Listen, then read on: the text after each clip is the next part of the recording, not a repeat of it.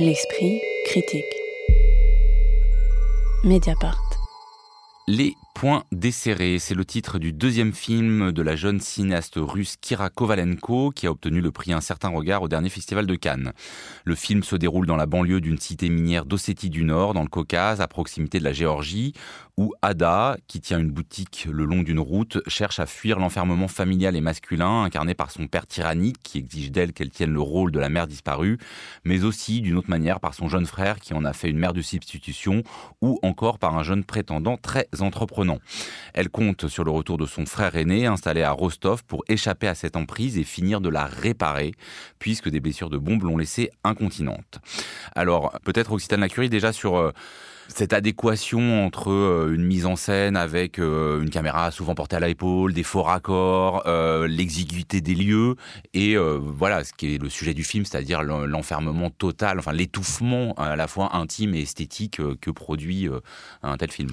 Oui, ben j'ai l'impression que le, film a recours à un dispositif assez simple pour rendre cette violence, mais en même temps d'une très grande efficacité, qui est le fait de filmer sans cesse Ada en gros plan, voire en très gros plan, et qu'en fait, sans cesse, dans le cadre déjà restreint dans lequel elle se, trouve, euh, il y ait euh, perpétuellement des intrusions comme ça de de, personnages masculins. Alors ça va être soit la voix donc du prétendant au tout début du film qu'on entend de manière lancinante euh, l'appeler, on, voit bien qu'elle se planque un petit peu derrière son pull euh, qui lui monte jusqu'au nez, ou alors euh, même la voiture de ce même prétendant qui arrive dans un coin du cadre dans la profondeur de champ, la main de son père qui arrive par un segment du cadre, ou alors son, petit frère carrément lui saute dessus. Enfin, et elle est tout le temps comme ça harcelée jusqu'au moment où en fait on se rend compte de cet étouffement dans la seule scène du film où il n'y a pas d'homme, c'est-à-dire c'est quand elle va se cacher, euh, trouver refuge chez une amie à elle qui travaille dans, le même magasin et qui euh, la reçoit en lui disant euh, Mes deux filles n'ont pas vu leur père depuis le mois de janvier. Et elle est là seule avec ses petites filles qui courent, qui, qui donnent de la voix, etc. Et on a l'impression d'une grande respiration à ce moment précis du film. Et ça m'a ça, fait penser à, dans, la toute fin de Portrait de la jeune fille en feu, où en fait c'est le seul moment où réapparaît un homme dans cette histoire euh, vide d'homme, et où d'un coup on se dit ah oui c'est vrai on n'avait pas vu d'homme depuis tout le début du film, bah là ça fait l'extrême inverse, c'est-à-dire que d'un coup c'est ce moment de pause euh, chez cette amie euh, sans, sans, sans, mari quoi en quelque sorte, et, et ça c'est c'est voilà, c'est ce dispositif très simple du harcèlement du cadre en quelque sorte par euh, des influences extérieures euh, que je trouve assez euh, réussi. Salut Finish, effectivement sur ce, sentiment qu'on a à la, fois un, film très tenu et quand même très inventif. Oui, oui, c'est ça. C'est-à-dire que l'enfermement, il est, il est à trois niveaux. Il est au premier niveau que vient d'expliquer Occitane, c'est-à-dire une caméra en plan rapproché. Euh, tout le temps à un. Alors, sauf à un moment peut-être, c'est euh, la dispute euh, entre Ada, son père et son frère. Là, la caméra, elle reste à l'intérieur de la voiture, c'est-à-dire à la place où devrait rester Ada, c'est-à-dire elle devrait accepter son rôle et cette place dans la famille. La caméra reste à cet endroit et filme de très loin la dispute avec les entrées et sorties de, de champ des personnages. on ne sait pas d'ailleurs où ils se rendent exactement et c'est le seul plan à distance. Et sinon, effectivement, on est toujours à proximité au point où on entend la respiration d'Ada et des autres personnages, on entend les, bruits de vêtements qui frottent, et donc tout ça, ça nous, ça crée un sentiment d'étouffement et de corps à corps. C'est-à-dire qu'on a l'impression d'assister à un corps à corps à une lutte, la lutte d'Ada contre la violence, l'emprise des membres de sa famille. Donc il y a ce premier niveau-là, la caméra, et le deuxième niveau, c'est euh, l'exiguïté des lieux et le, peu de lieux en fait. On a presque, on est presque capable de faire une carte euh, de l'espace diégétique, puisque il y a le l'appartement familial, le magasin où travaille Ada et euh, la grande route. Une sorte de grande route qui ressemble à un périphérique, mais avec un, encadré par un mur qui, les relie les deux endroits. ouais, parce que ça se passe dans une vallée encaissée et on étouffe avec des couleurs euh, très ternes, tristes, moches. Donc on a un environnement étouffant, triste, moche et surtout euh, très réduit. Et donc les seules échappées, c'est alors l'échappée chez l'amie dont a parlé Occitane. Il y a une échappée dans les termes, mais c'est encore un environnement masculin. Euh, et l'échappée finale euh, sur la grande route dont on parlera euh, après. Et troisième niveau d'étouffement, bah, évidemment, c'est le niveau narratif, puisque c'est cette jeune fille qui est prise dans des relations intrafamiliales qui sont très ambiguës. D'ailleurs, à plusieurs reprises, on se demande s'il n'y a pas de l'inceste dans cette famille. Et alors, s'il n'y a pas d'inceste sexuel, en tout cas, c'est sûr, il y a un inceste psychologique, en, tout cas, d'intrusion permanente dans l'espace intime de Dada. Cette question du dispositif, moi, je la trouve intéressante parce que j'avais peur en allant voir le film de m'attendre à un film justement trop efficace, de la maîtrise et, de l'enfermement, ce qu'il est aussi, hein, bien sûr. Mais je trouve qu'il y, a un souffle, comme tu l'as dit, occitane dans cette scène. Et, même à l'intérieur des cadres oppressants, il y a toujours un souffle et il y a toujours une liberté. On sent que Ada se débat contre euh, ce, cadre, en fait. Contre, il y a une lutte entre le personnage et la cinéaste que je trouve assez beau. Donc ça, et, ce que tu disais par rapport au décor, moi je trouve que c'est un peu comme le Guiraud dit, rien n'est jamais ce qu'on pense que c'est. C'est-à-dire que ce décor qui est très oppressant, ces montagnes, elles ont aussi une, beauté qu'on veut pas quitter, qu'on aime aussi. Puis cette question de l'émancipation, elle n'est pas si simple dans le film parce que à la fois elle, elle veut s'émanciper, elle veut partir, et en même temps le rapport au père qui est très tyrannique, mais qui n'est pas que ça, qui a une certaine douceur qu'on n'arrive pas à expliquer, qui, provoque ce trouble constant dans le film. La question de l'inceste est un trouble, la question du traumatisme est un trouble. On ne sait jamais vraiment euh, ce qui s'est passé et, et, le spectateur ne surplombe pas les personnages.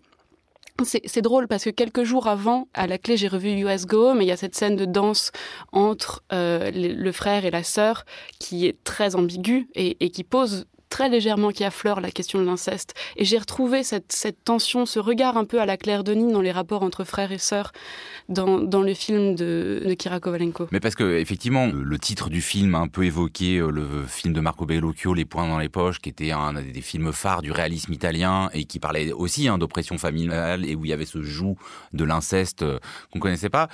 Et donc on a ce côté très réaliste, mais on a aussi un peu voilà ce côté euh, quasiment alors onirique plutôt cauchemardesque. Et je trouve que euh, moi j'ai toujours oscillé en voyant le film entre ce se dire mais c'est que comment les gens peuvent vivre dans cette espèce de vallée où euh, en gros le jeu c'est quand même de balancer des, euh, engins explosifs sur des des immeubles déjà bien dégradés.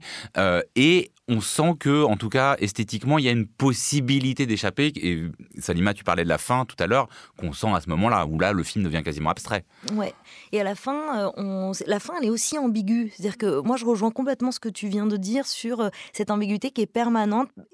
C'est l'ambiguïté familiale, en fait. C'est exactement cette idée qu'il y a à la fois de la tendresse et de la violence, euh, de la solidarité, parce que c'est aussi une belle histoire de fratrie, hein, ce, ce film, avec le frère qui vient sauver la sœur et qui l'emmène justement. Lui aussi, il lui dit viens, je t'emmène. Euh, c'est euh, donc dans ces rapports d'amour, euh, il y a aussi cet empêchement, cette contrainte. Et à la fin.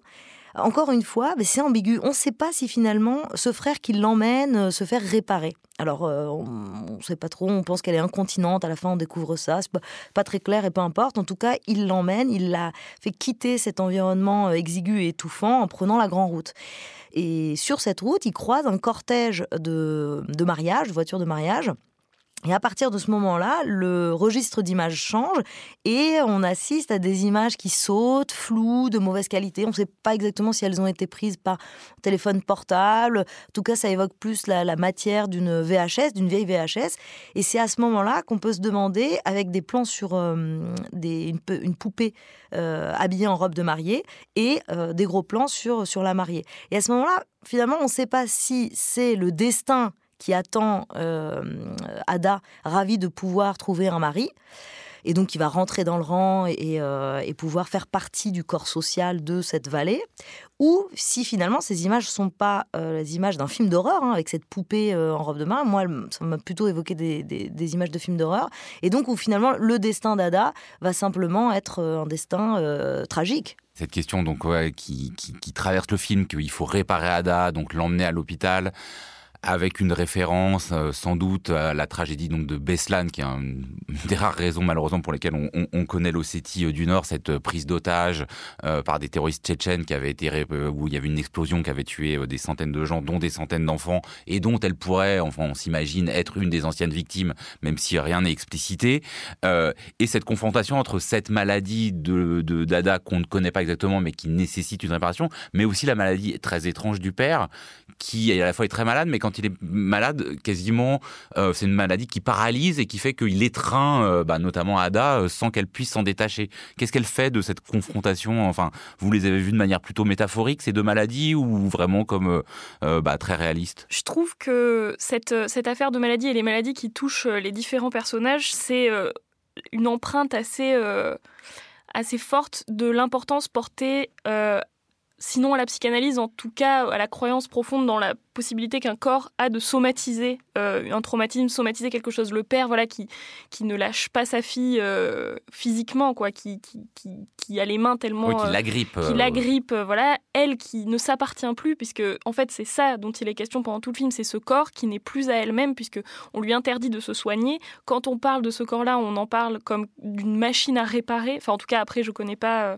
enfin, je, ne comprends pas la langue originale, donc peut-être que. Oui, parce qu'il faut dire en plus que le film est tourné en, langue O7, ce qui est quand même assez rare au cinéma. Donc, euh, mais en tout cas, le, sous-titrage français utilise à plusieurs reprises le mot euh, réparer, et d'ailleurs, son frère, euh, rentré de Rostov pour l'occasion, lui, lui dit on va te réparer pour pouvoir te marier. Donc, du coup, l'idée de se dire on va te rendre ton corps, mais dans le projet de le donner à quelqu'un d'autre. Et c'est peut-être là aussi le sens de, de cette scène de mariage où il y a un chant contre chant entre elle et le visage de entre Ada, je veux dire, et le visage de cette mariée dans la voiture. Donc j'ai l'impression que c'est l'idée de se dire que le traumatisme et, euh, et la blessure et euh, la famille peut euh, vous priver de votre propre corps quoi. Et c'est un film sur le fait de récupérer son corps. De ce point de vue là la fin n'est pas très claire. Enfin voilà on ne sait pas si elle va finir par récupérer ce corps là et son propre pouvoir sur elle-même les points desserrés de Kira Kovalenko, c'est en salle depuis le 23 février dernier. Merci beaucoup à toutes les trois. La prochaine émission cinéma, c'est dans un mois. La semaine prochaine, on parlera littérature. L'Esprit critique est un podcast proposé par Joseph Confavreux pour Mediapart, réalisé par Samuel Hirsch et enregistré aujourd'hui par Karen Beun dans les studios de Gong.